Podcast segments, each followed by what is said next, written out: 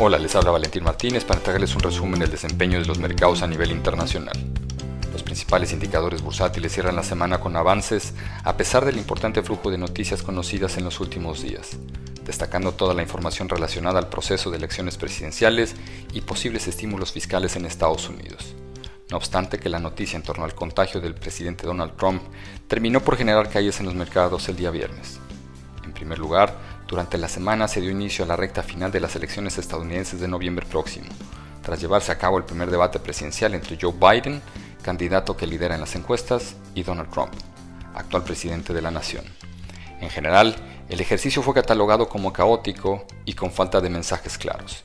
Sin embargo, se destaca la posibilidad de que el actual presidente pudiera no reconocer los resultados en caso de enfrentar un escenario adverso.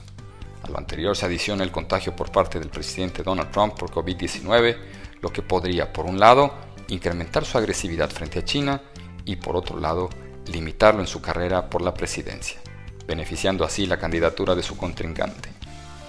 Esto último ha tomado lugar en medio de las negociaciones en torno a un nuevo plan fiscal, en donde los partidos demócrata y republicano no logran alcanzar un acuerdo para implementar un nuevo estímulo de la economía. Recordemos que tras la mejora en las cifras de actividad, la mayor economía del mundo se mantiene débil, por lo que incluso el presidente de la Reserva Federal ha destacado la necesidad de seguir apoyando al sector privado. En esta línea, las cifras económicas conocidas en la semana fueron más bien mixtas en Estados Unidos, por cuanto si bien la confianza de consumidores registró nuevos aumentos, lo mismo no ocurrió con aquel vinculado al sector manufacturero, mientras que se crearon menos empleos privados a los esperados. En Europa, en tanto, la situación sanitaria se mantiene compleja. Esto en la medida que los contagios en países como España, Italia, Francia y Reino Unido siguen avanzando. Si bien las autoridades se resisten a anunciar restricciones mayores, lentamente los gobiernos de la región han comenzado a incrementar las medidas de contención internamente. Además, la situación frente al retiro del Reino Unido de la Comunidad Europea no muestra mayores avances, en donde aún no se alcanzan acuerdos comerciales, a falta de solo un par de meses para que dicho evento tome lugar. A pesar del escenario mencionado, las principales bolsas del mundo finalizan la semana con retornos positivos, sin mayores distinciones entre los bloques emergentes y desarrollados.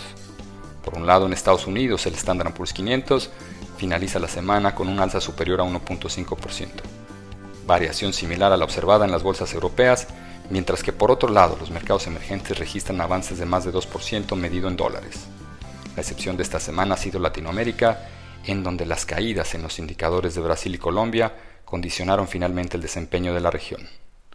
Con esto, el mercado seguirá atento a las noticias vinculadas a la forma y momento en que se generarán los próximos debates en Estados Unidos tras el contagio por parte de Donald Trump, el avance de la enfermedad en Europa y las negociaciones en torno al Brexit.